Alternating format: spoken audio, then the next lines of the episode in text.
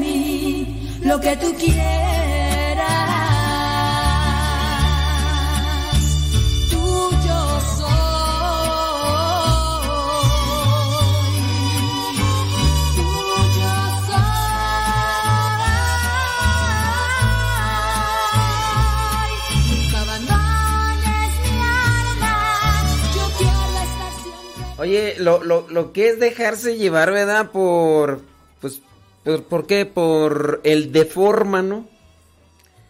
Fíjate que un grupo de personas por ahí en un chat, una de las personas del chat compartió la, el ¿sabías qué? Que, pues que compartimos, ¿no? De hoy, 6 de mayo, eh, se celebran más de 500 años que se celebró la primera misa en México. Bueno, pues a partir de ese comentario, tú, ¿qué crees que se suscitó? Bueno, resulta que a partir de ese comentario, una horda de gente comenzó a decir, uy, sí, y después de la misa, masacraron a la mayoría de naturales. Así, el comentario tal cual. Y entonces yo me sorprendí porque dije, "Oh my wow, no sabía que teníamos aquí a Tutankamón de más de 500 años que estuvo haciendo el reportaje ahí en Quintana Roo en aquellos, en aquel 1500, ¿qué tú? Eh, año 1500, ¿qué tú? ahorita déjame checar. Sí, porque pues resulta que están este tipo de... Mm, ¿Cómo llamarles? No sé cómo llamarles, cómo llamarles. Eh, pues irracionales, ¿no? Porque al mismo, al mismo tiempo son intolerantes y necios porque no los haces entender por nada, aunque presentes argumentos lógicos. Eh, se me olvidaba que eh, ya teníamos entre nosotros gente desde el año 1518 que fueron testigos de esto que se atreven a decir es verdad. Y van a decir, ¿y tú cómo sabes que no es cierto? Miren, vamos a presentar argumentos. Si nosotros decimos que un 6 de mayo del año 1518 se celebró la primera misa en la isla de Cozumel al sur de Cancún en el actual estado de Quintana Roo por el sacerdote Juan Díaz, es porque así está redactado en un acta. Esa acta que también está ligada a lo que vendría a ser una cuestión histórica pero religiosa. Y por eso es que está ahí, ¿ok? Muy bien. Eh, dentro de este acta eh, misional pues se presentan lo que son estatutos y formas en las que se llevaba a cabo la evangelización. Si bien los conquistadores españoles que llegaron en aquel tiempo se defendían ante el ataque de los naturales de aquel lugar, pues ni modo que, no, pues ya llegamos a un lugar que no conocemos. Oye, pues nos están tirando flechas, ¿qué hacemos? Pues defendernos, ¿no? Defendernos. Ciertamente, pues entre los naturales de aquellos tiempos, cuando ya se hacía la paz, pues los españoles, pues, al mirar a las mujeres naturales de aquellos tiempos y que estuvieran de buen ver, pues paz, paz, ¿no? También paz, paz y todo.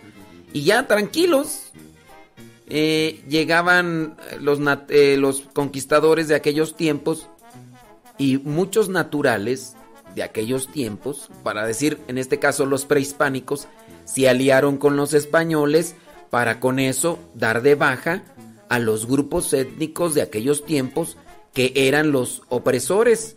En este caso los aztecas que se dedicaban a conquistar a pueblos indígenas y los masacraban para ofrecerlos a las deidades que tenían de aquel tiempo.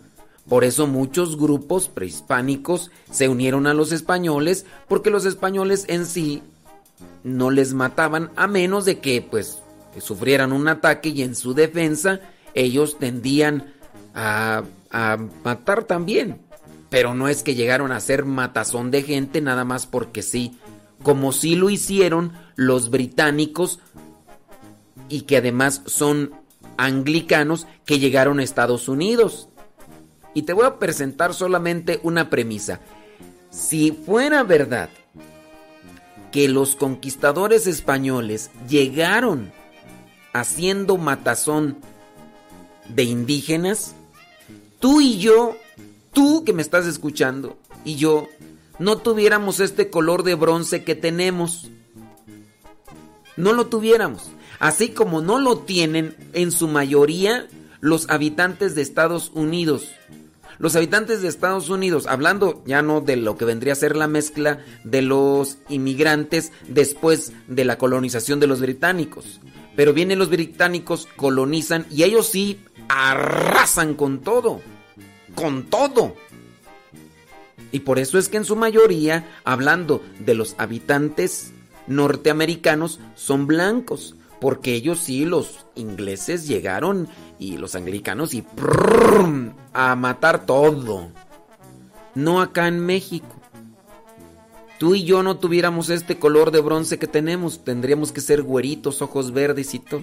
Ese es un argumento infalible. Claro, para la gente que, que no razona, para la gente que no utiliza la lógica, pues así le presentes ese argumento, va a decir, no es cierto, yo estaba allí, mi abuela, mi abuela estaba allí, mi ta ta ta ta ta ta ta ta ta ta tu ta ta ta ta ta. ¿Qué haces con ese tipo de gente? Y ya, pues ya encontramos reporteros, ¿no? Que dice que, por ejemplo, los conquistadores mataron en Cholula, que a los qué, que los de la Sierra Mije, y que no sé qué, que a los Chontalpas y Ahora resulta que tenemos reporteros de aquellos tiempos. Miren, basta con conocer la cultura de los españoles para darnos cuenta que si bien eran muchos de ellos borrachos, ellos venían a jincar morrillos también, así, pero no tanto a, a matar, vinieron a saquear, eso sí. Eh, se llevaron el oro, se llevaron un montón de cosas. Eh. Llegaron después los franceses y todo, también igual.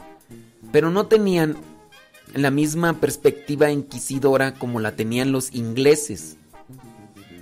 Y fíjate que, por ejemplo, la misma Iglesia Católica se enfrentó a una situación difícil en Inglaterra. Cuando Enrique VIII se separa de la Iglesia Católica, la misma Iglesia Anglicana dio una persecución mortal a todo aquel que no fuera anglicano.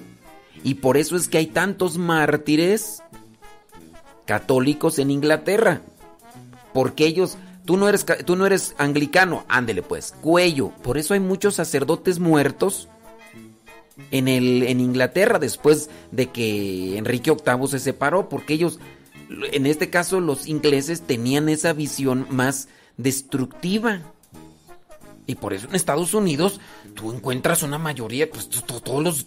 ¿Cuándo encuentras? Sí encuentras afroamericanos, pero más bien fueron de los esclavos que traían los mismos ingleses y que los mismos ingleses tendían a lo que vendría a ser el, el acabose de todos y tenían sus esclavos. Un reflejo creo que lo encontramos también en la película de la misión. En la película de la misión donde sale Robert De Niro, es una película ciertamente, pero refleja la forma pensante de aquellos tiempos. Pero bueno, ¿qué le vamos a querer hacer entender a estas personas que, de repente se las dan pues, de muy estudiosos porque se han puesto a leer a los anticlericales, deformadores de ideas y de la historia acomodadas a su manera solamente por aplicar los berrinches o los resentimientos que tienen contra los cristianos. Porque estos mismos que defienden lo que vendría a ser la supuesta postura de los eh, naturales o de los prehispánicos son personas que tienen algo en contra de los religiosos, de los cristianos, en, en la supuesta defensa de los naturales de aquel tiempo.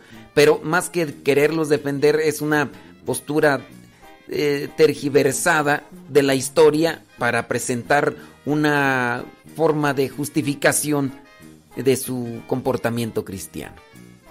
A ver, che chequenle, por ejemplo, esos que están ahí supuestamente diciendo que después de la misa que se celebró allá en el año 1518, un 6 de mayo, que, que después de la misa empezó la masacre, matando así como que terminaron eh, la misa y así como que apenas termina la misa y luego luego el sacerdote agarra lanza o flecha o espada y, y empezó a decir, esto es Esparta, Esparta, voy a matar a todos. No, no me mate, no, no, no importa, yo te tengo porque mi instinto es matar, mi instinto es acabar con todos, porque no quiero que los habitantes del próximo México de la Nueva España sean prietos.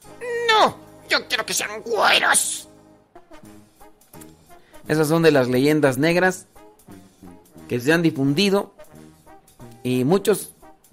Pero vean, o sea, estos que señalan ese tipo de cosas son de los cristianos resentidos. Si se dicen cristianos, son cristianos resentidos, o ya sea por una cosa, ya sea por otra. Y... Hazlos entender, hazlos entender con, es, con esa premisa. Mira, el color, el color bronce que tenemos tú y yo, no sería tal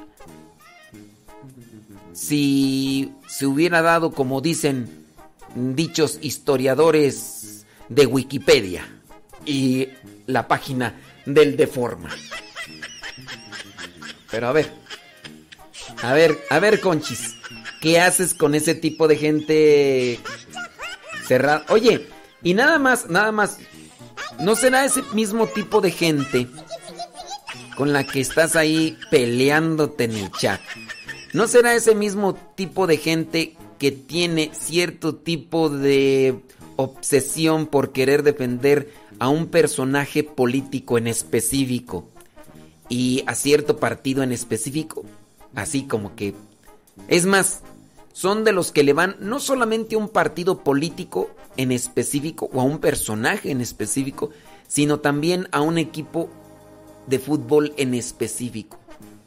Ese equipo de... No, son capaces de derramar la sangre por ese partido político, por ese personaje político y también por ese equipo de fútbol. Casi, casi, casi, casi.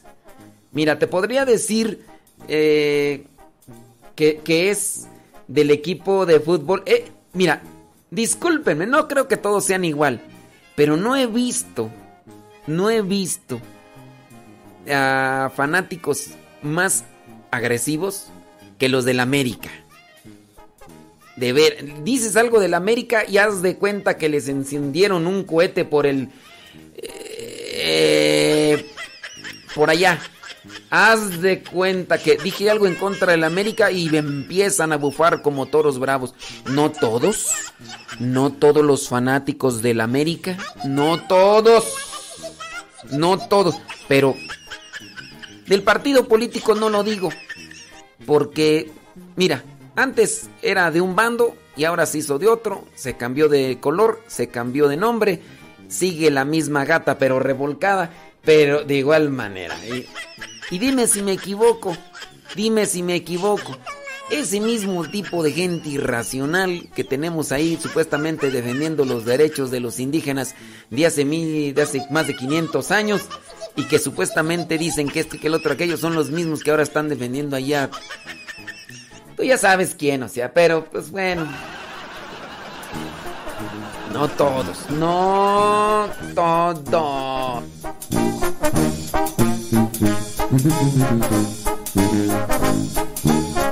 Excuse me.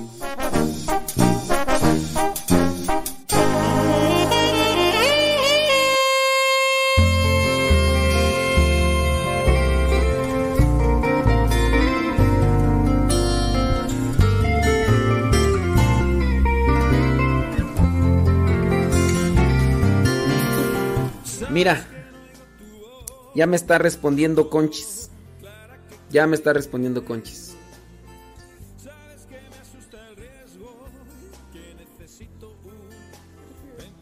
Uy, uy, perdón. Ya ves, sí defiende a dicho personaje político.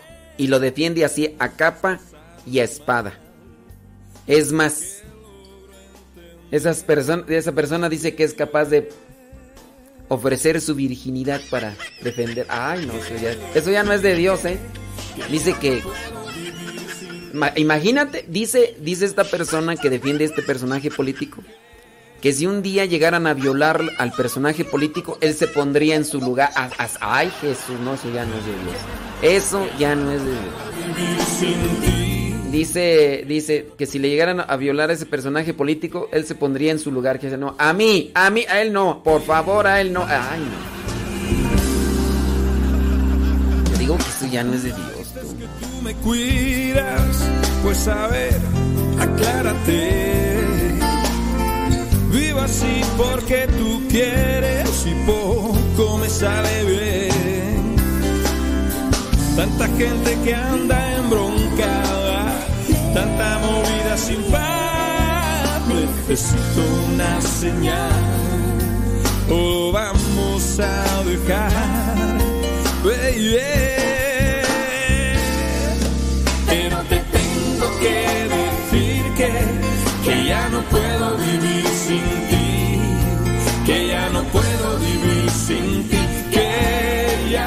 El, historiador frustrado y resentido dice que él no tiene que no tiene que, que, que, él no le va a ningún equipo de fútbol que porque todos son unos fanáticos. Ay pero si achú eh ay pero si achú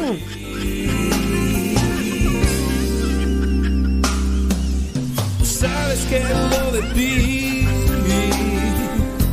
y que me canso en la lucha. Sabes que te hago culpable de tanta calamidad. Sí. Y me ciego en mi interior. siento mi vida cansada y desde mi corazón mando toda la fregada. Uh, perdón, no puedo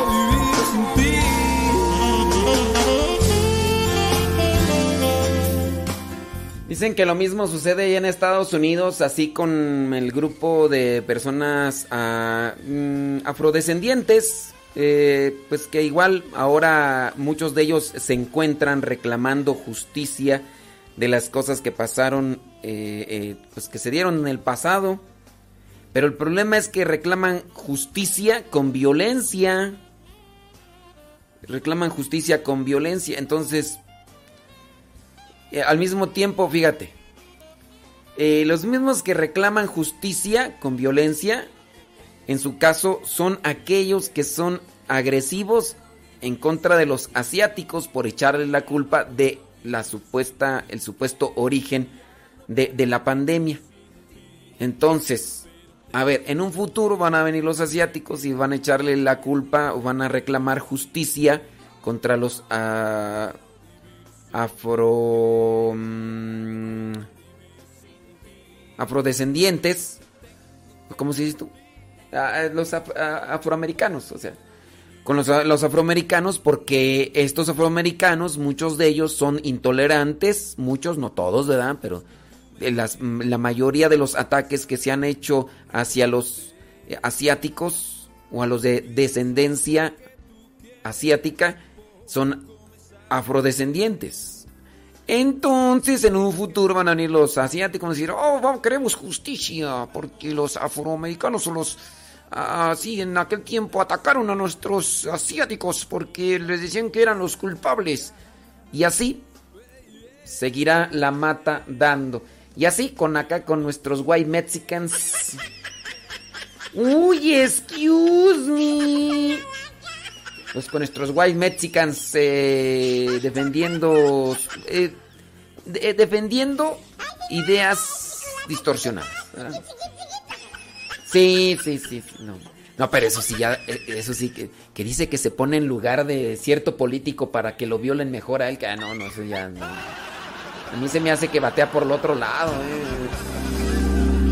Ya salió del closet. Sabes lo de ti Ya, que diga la verdad, ya, que, ya, pues, que tiene preferencia por mí. Ya, pues, ¿qué? ¿Para qué?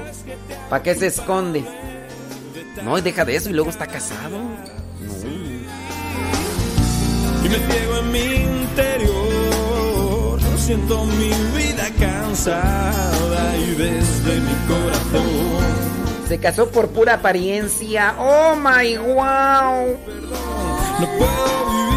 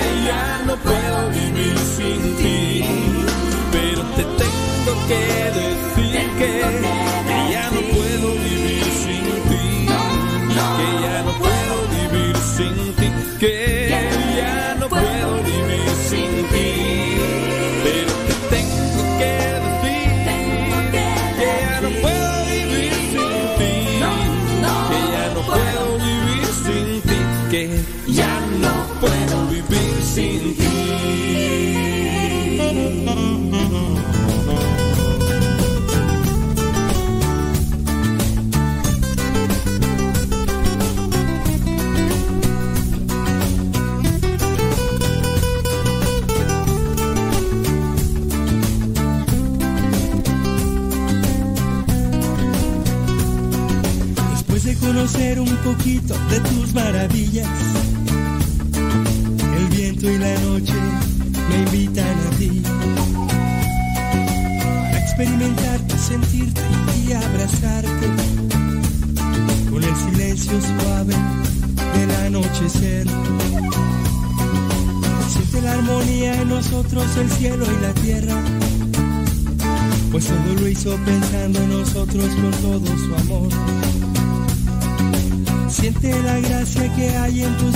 Y elévalas.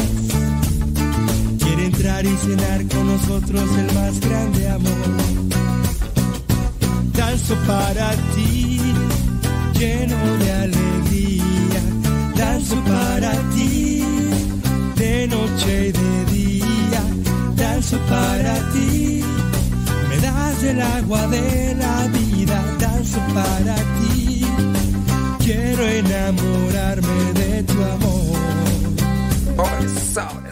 Saludos a los postulantes.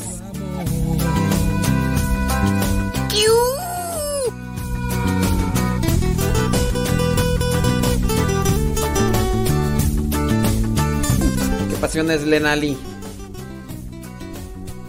¿Todo, ¿Todo bien? Odalis, que transita por tus venas?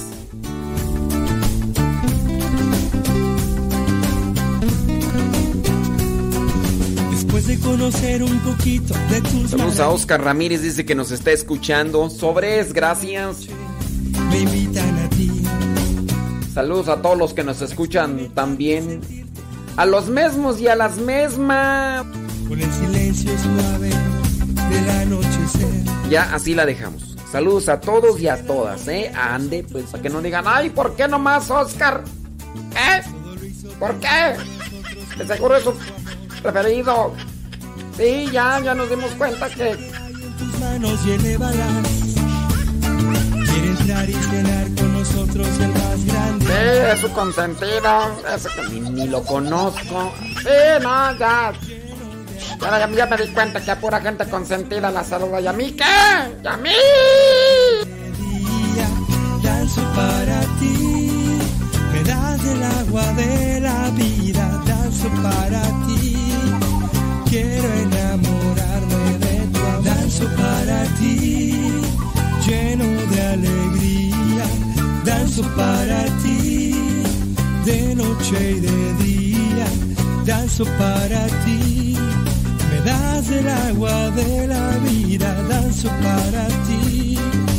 Quiero enamorarme de tu amor. Oh, de tu amor. Oh, de tu amor.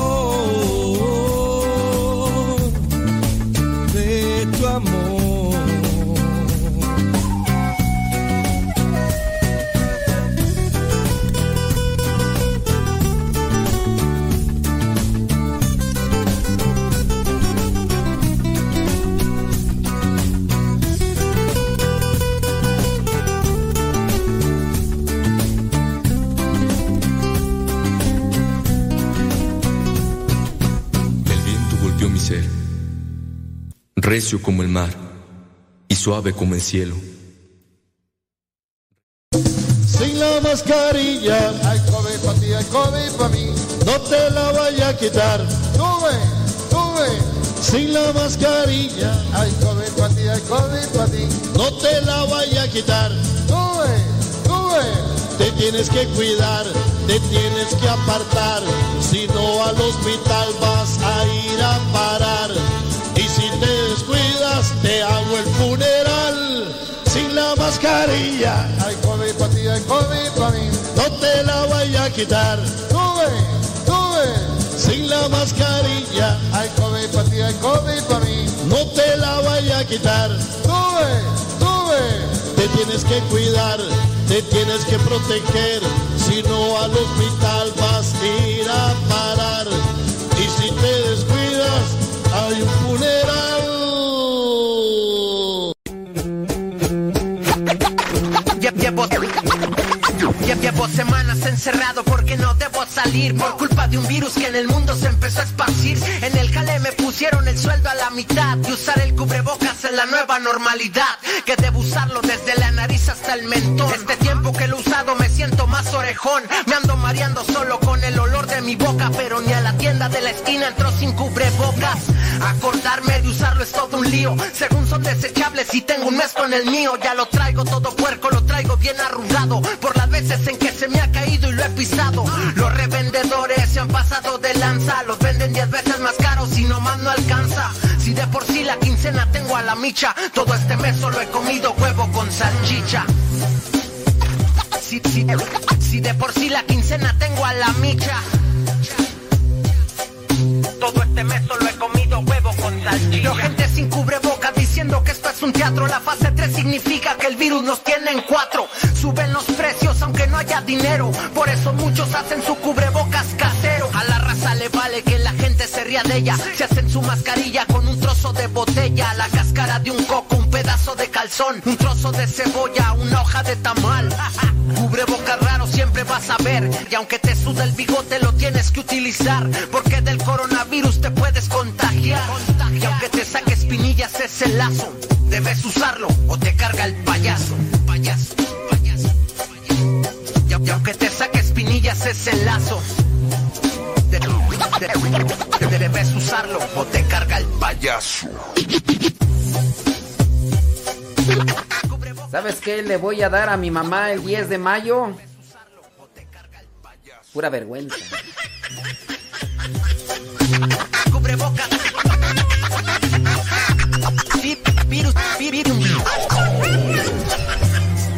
Hace poco recordábamos la diferencia entre el verbo permanecer, que es el que aparece en el Evangelio de hoy y que es muy propio del capítulo 15 de San Juan, y el verbo perseverar, siendo muy importante la perseverancia.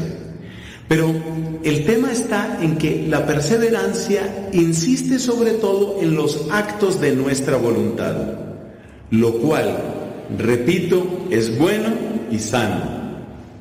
Pero el verbo permanecer es todavía más rico y se nota especialmente como lo enuncia nuestro Señor Jesucristo en el Evangelio de la Santa Misa de hoy. Dice Él, permaneced en mi amor. Es una frase absolutamente preciosa, porque es una invitación que Él nos hace, pero la carga, el esfuerzo, lo duro, le toca a Él. Es como pensar, y creo que es una comparación muy bella, es como pensar lo que sucede con el sol.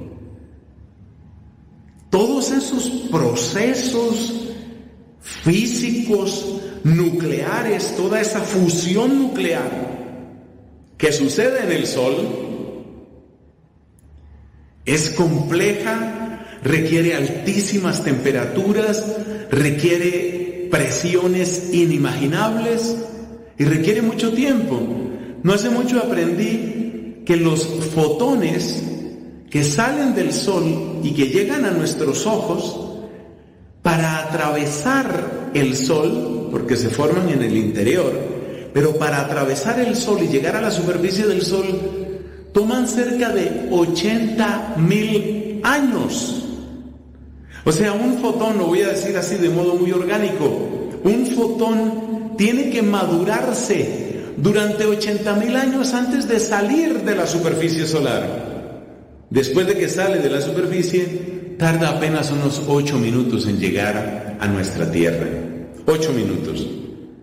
Entonces, fíjate, 80 mil años cocinándose, estoy hablando de un modo muy informal, 80 mil años cocinándose y ocho minutos viajando para que llegue a nosotros. La carga grande le toca al sol. ¿Y a nosotros qué nos toca? ¿Qué es lo que a nosotros nos corresponde? Es como si Cristo dijera, ahora déjate iluminar. Ahora deja que esa luz que a mí me costó tanto, ese amor que a mí me costó tanto hasta costarme la sangre y mi propia vida, que esa luz llegue a ti. Tú déjate iluminar. O sea que nuestro deber sí tiene algo de nuestra voluntad, Pero nuestra voluntad, como decía Santo Tomás de Aquino con esa expresión latina bonita, es removens prohibens. Quitar lo que estorba, lo que prohíbe. Lo que a nosotros nos corresponde es dejarnos amar. Claro que soy consciente que luego Cristo dice que para permanecer en su amor necesitamos seguir sus mandamientos. Y entonces dice uno, oye, pero espérate, Parecía como más sencillo cuando solo decía permanecer en el amor, pero se dice que para permanecer en el amor tenemos que guardar los mandamientos, pues ya eso está pesado. La comparación que a mí más me ha servido y la que repito con frecuencia es que esto es como los mandamientos del médico. Cuando el médico te dice, mira, tienes que hacer más ejercicio. Es de alguna manera pesado eso. Pero es tu bien, es amor. Y tú no estarías siguiendo el tratamiento del médico si sales del consultorio a hacer lo que se te dé la gana. Así que somos llamados por el Señor Jesucristo. Somos llamados por su amor. Somos llamados a obedecer. Nuestra obediencia que sea obediencia de amor. Y sin salir del espacio del amor obedeceremos. Y sin salir del espacio de la obediencia amaremos.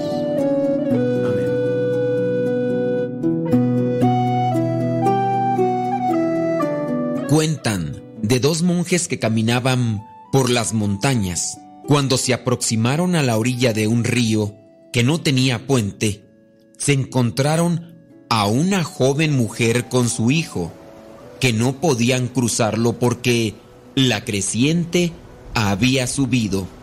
La mujer cuando los vio les dijo que ellos eran la respuesta a sus oraciones, pues iban a visitar a su esposo que estaba enfermo en un hospital. El más anciano de los monjes respondió molesto que ayudaría al jovencito, porque su religión no le permitía contacto con las mujeres. El más joven de los monjes cargó a la mujer en su espalda. Cruzaron pues el río. Al llegar al otro lado, la mujer agradeció sinceramente la oportuna y providencial ayuda que le habían dado aquellos monjes y sonrió con mucho respeto y amabilidad a los monjes que les habían ayudado. Cuando quedaron solos los dos monjes, el anciano le recriminó al joven. Sabes bien que nuestra religión se nos prohíbe el contacto con las mujeres y tú acabas de tocar los muslos de aquella mujer tan hermosa. El monje joven simplemente encogió los hombros y no contestó palabra alguna. Más adelante, cuando se sentaron a descansar, el anciano insistió con dureza. ¿Te diste cuenta de su sonrisa insinuadora con la que se despidió de ti? Y todo por cargarla en tus espaldas teniendo contacto con su piel.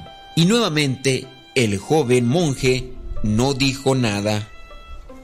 Pasado el tiempo y cuando ya entraban al convento, el monje anciano volvió a reprochar nuevamente al joven.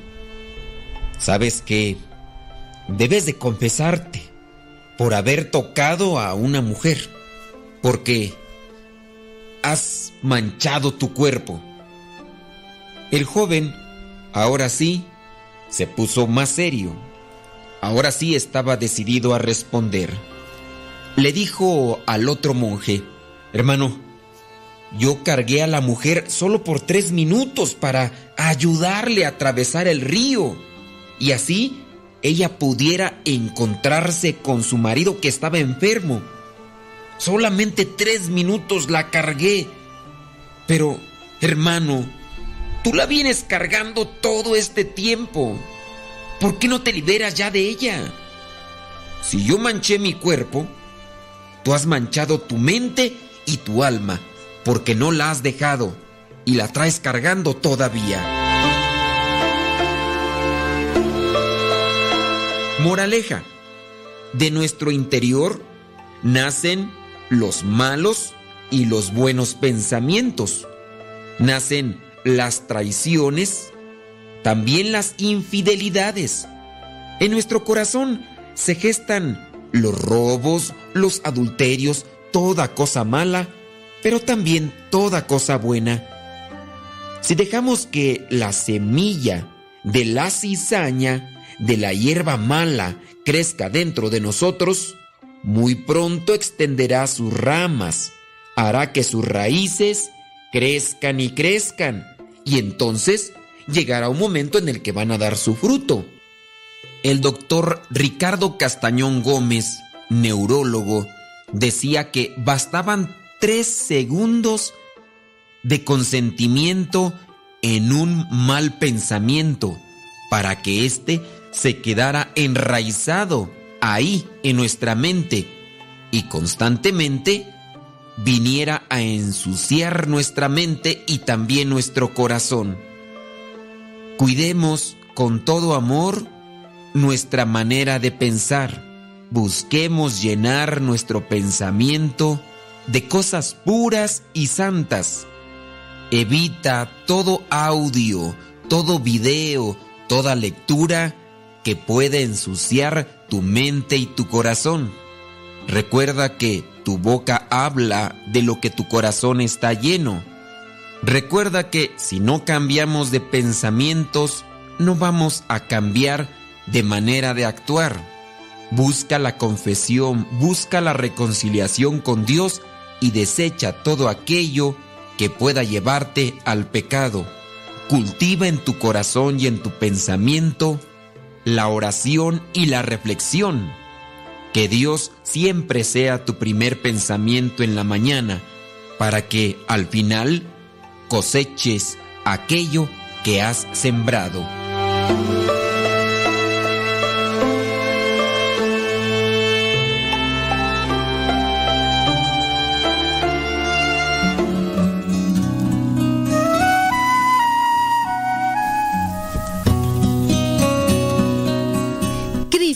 Es uno de los aceites consagrados usados en la Iglesia Católica, tanto romana como ortodoxa, y en las iglesias orientales. Solo es usado en determinadas ceremonias. Está compuesto por aceite de oliva al que se añade una pequeña cantidad de bálsamo. Es usado en el sacramento del bautismo y la confirmación, también en la ordenación de obispos y presbíteros, la dedicación de las nuevas iglesias y del nuevo altar, el cual tiene que ser fijo y preferentemente de piedra. La unción con el crisma representa la plena difusión de la gracia. Existen otros aceites bendecidos como el óleo de los enfermos que se utiliza en la unción de los enfermos y el óleo de los catecúmenos que se usa en el sacramento del bautismo. Para estos dos últimos óleos no se utiliza ningún bálsamo. Estos óleos son bendecidos el jueves santo en la misa crismal o del santo crisma.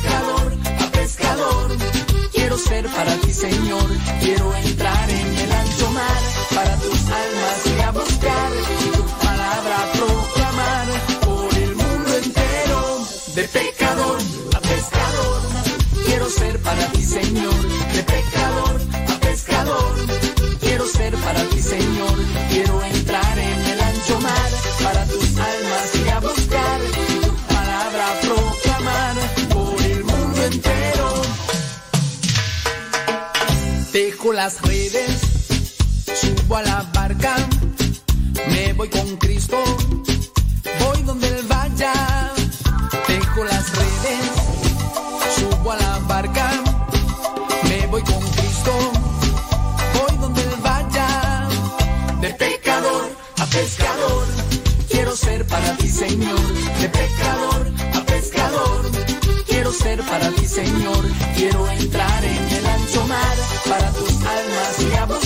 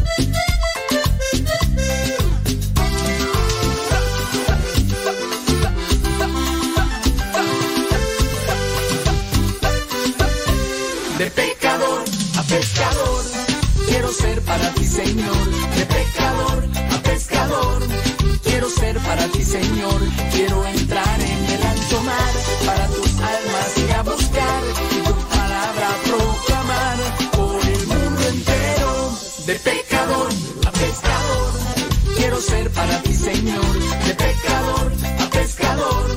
Quiero ser para ti, Señor, quiero entrar en el ancho mar, para tus almas y a buscar tu palabra proclamar por el mundo entero. Tengo la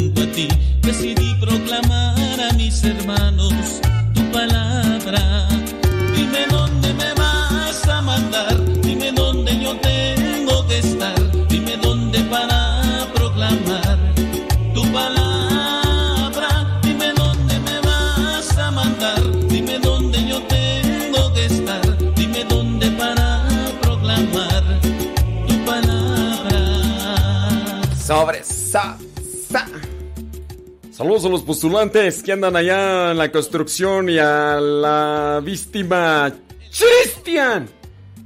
Yo creo que nos están escuchando. Saludos a George, que está allá tumbando el, el impermeabilizante que no sirvió. Y que ya están llegando las lluvias y después aquí tenemos las fuentes colgantes de Salomón. Criaturas del Señor. ¿Para qué le mando saludos a Christian si ya ni está escuchando? Ya se le fue el audio a su bocina. Ya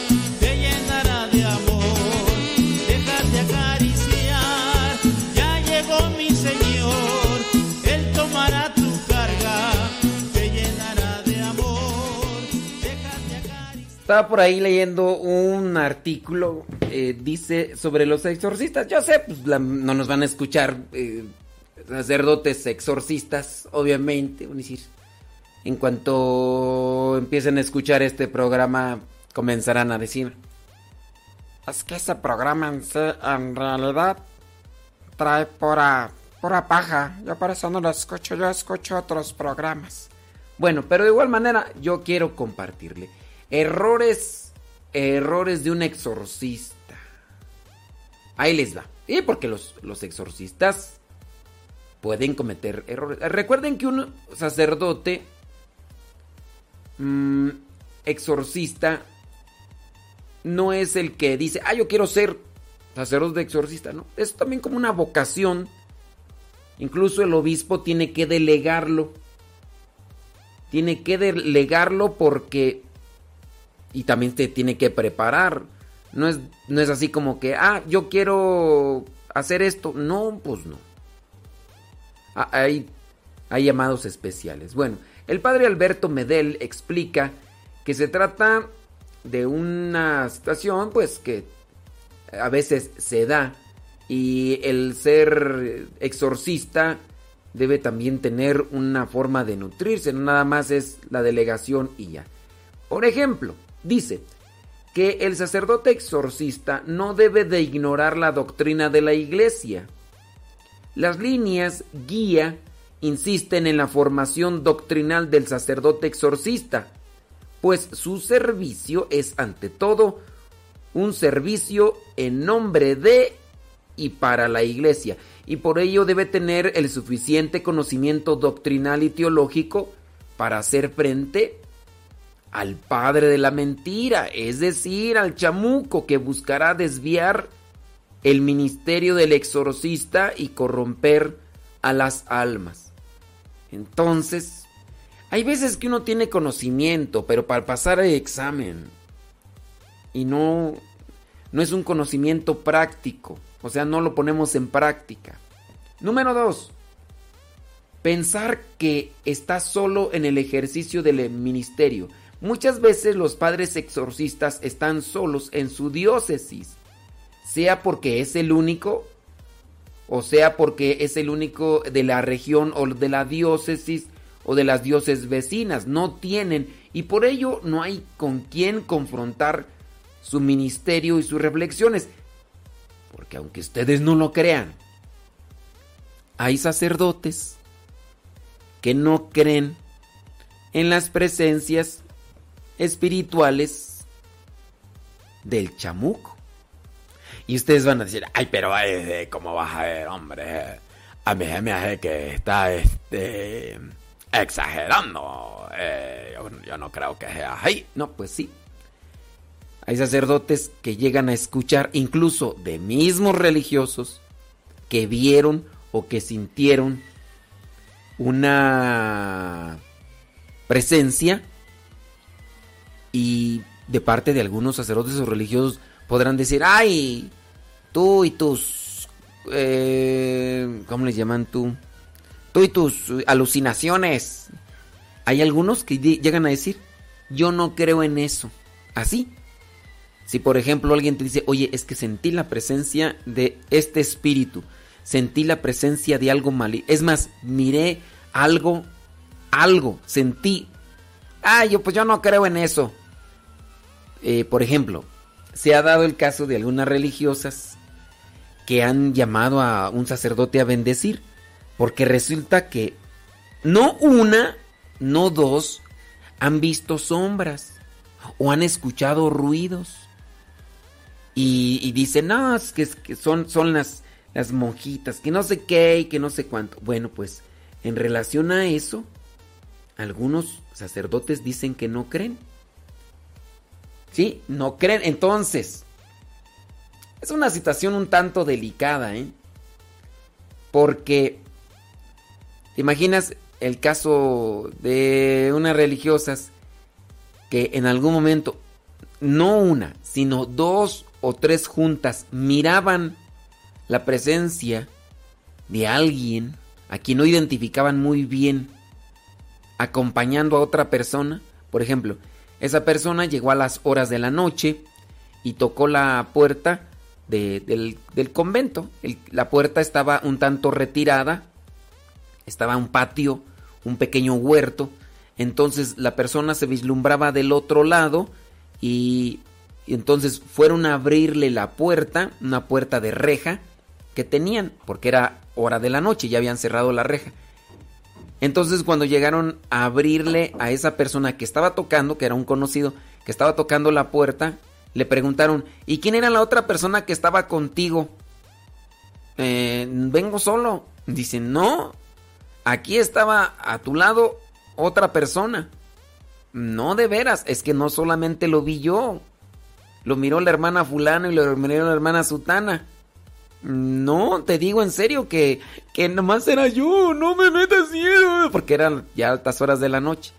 Y no era la primera vez que miraban la presencia de alguien a quien no identificaban. Y entonces cuando comienzan a platicarle allá a ciertos sacerdotes, le dicen, no hombre, ustedes están mal, ya les está afectando la encerración, eso no existe. Esa no es... Sí, hay casos. Hay casos. Oye, pues que escucharon una voz. Escucharon una voz. Resulta que un día una de ellas llegó ahí al lugar, ahí pues al sanitario, y entonces pues estaba ahí, prendió la luz y todo, y llegaron otras de las mismas hermanas, como son baños comunitarios y todo, y después pues ya se fueron saliendo, pues según iban pues, y ya al final una de ellas preguntó, ¿hay alguien todavía aquí? Si no para apagar el foco. ¿Hay alguien?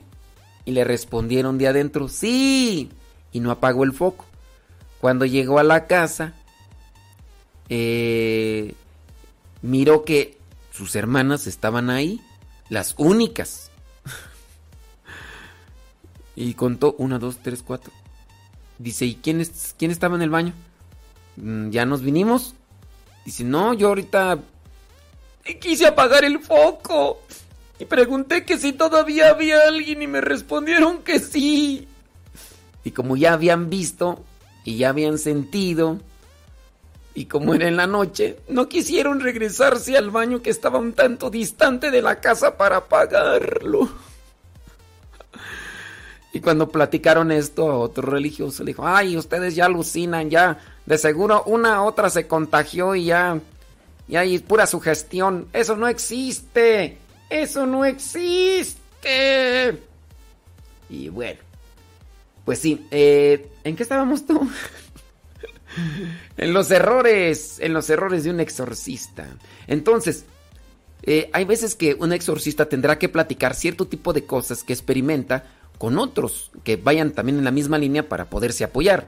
Entonces tienen que buscar, tienen que buscar, porque si no, mm, se van a hundir. Me acuerdo yo que platicaba un, seminarista, andaba de misión en Jalisco. Y entonces eh, iban a ir a una eh, capilla junto con un sacerdote que iba a celebrar de la parroquia, ¿no? Entonces fueron a la, a la capilla, que era un, un poblado un tanto distante, era un poblado un tanto distante de la parroquia, y era en la zona de Jalisco, hablando de allá del cerro. Y entonces, pues ya terminaron la misa y todo el rollo, y les dieron de cenar y todo. Tenían que regresarse a la parroquia para descansar porque al otro día iban a seguir con las misas. Entonces, el seminarista ya sabía que ya sabía que, que el sacerdote que le estaba pues al que le estaba apoyando era el sacerdote exorcista de la diócesis. Entonces, de regreso, de regreso el sacerdote le dice, "Voy a rezar el rosario, ¿me acompañas?" Y dice, "Está bien, padre." Iban rezando el rosario y entonces iban en aquellas carreteras un tanto eh, terregosas, esas carreteras así. Y entonces, en algún momento de la carretera, eh, iba manejando y de repente sale un caballo, pero un caballo brilloso, muy... sale de entre la- las hierbas y se atraviesa la carretera así, en un instante. Y entonces el hermano que iba manejando, el hermano seminarista, se sorprendió, pero no pudo frenar y al mismo tiempo no le pegó porque el caballo nomás se cruzó así de, la carretera, así como que, como si fuera así, un flash.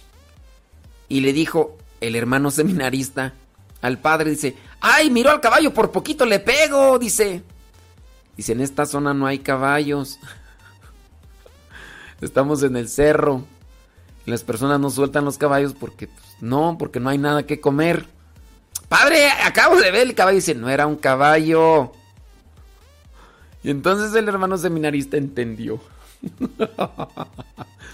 Desde esa ocasión a ese hermano seminarista no se le olvida que vio algo que no era un caballo. Bueno, vámonos a otro error. Incitar al morbo. Ese es otro de los errores de los sacerdotes exorcistas. Como ya notaba en el número anterior, el exorcista se enfrenta al morbo que el tema de las posesiones diabólicas levantan. Ahora con la masificación de los medios de comunicación, muchos periodistas y presentadores de televisión quisieran tener contenidos sobre el tema y entrevistar a quienes realizan este servicio, y no con la finalidad de reflexionar sobre el tema, sino para satisfacer el morbo y la fantasía en torno al mismo. Entonces, pues debe de tenerse mucho cuidado, ¿verdad? Porque hay muchas cosas que pudieran desviar del servicio y la atención. Y hay más errores, nada más que los dejamos para después. ¿Verdad, Cristian? Espíritu de Dios, toma mi vida y lléname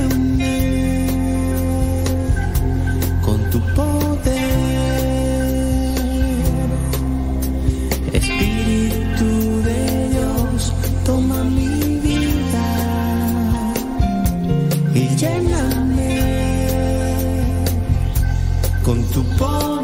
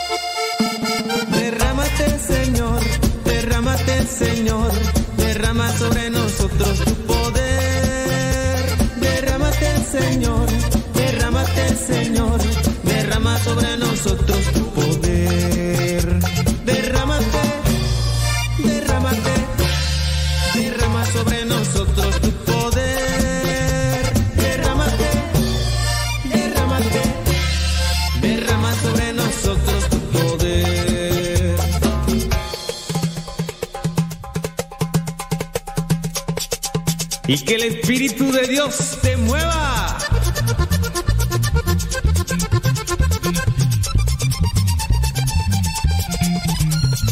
Oh Señor, derrámate.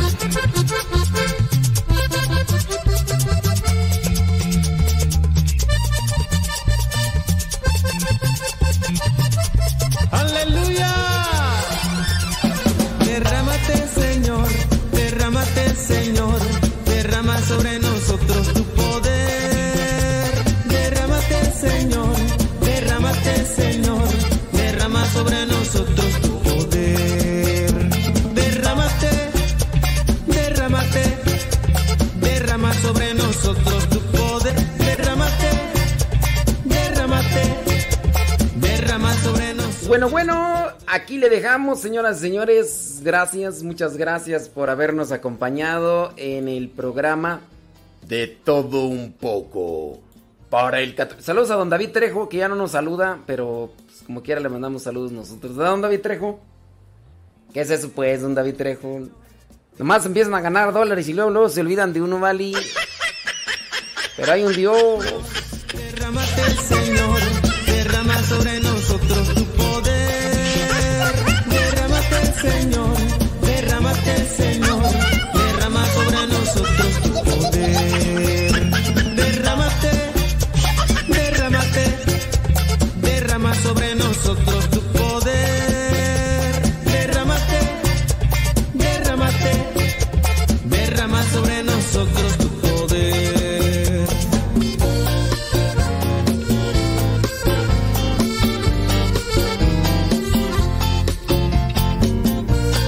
Ratito regresamos, vamos a rezar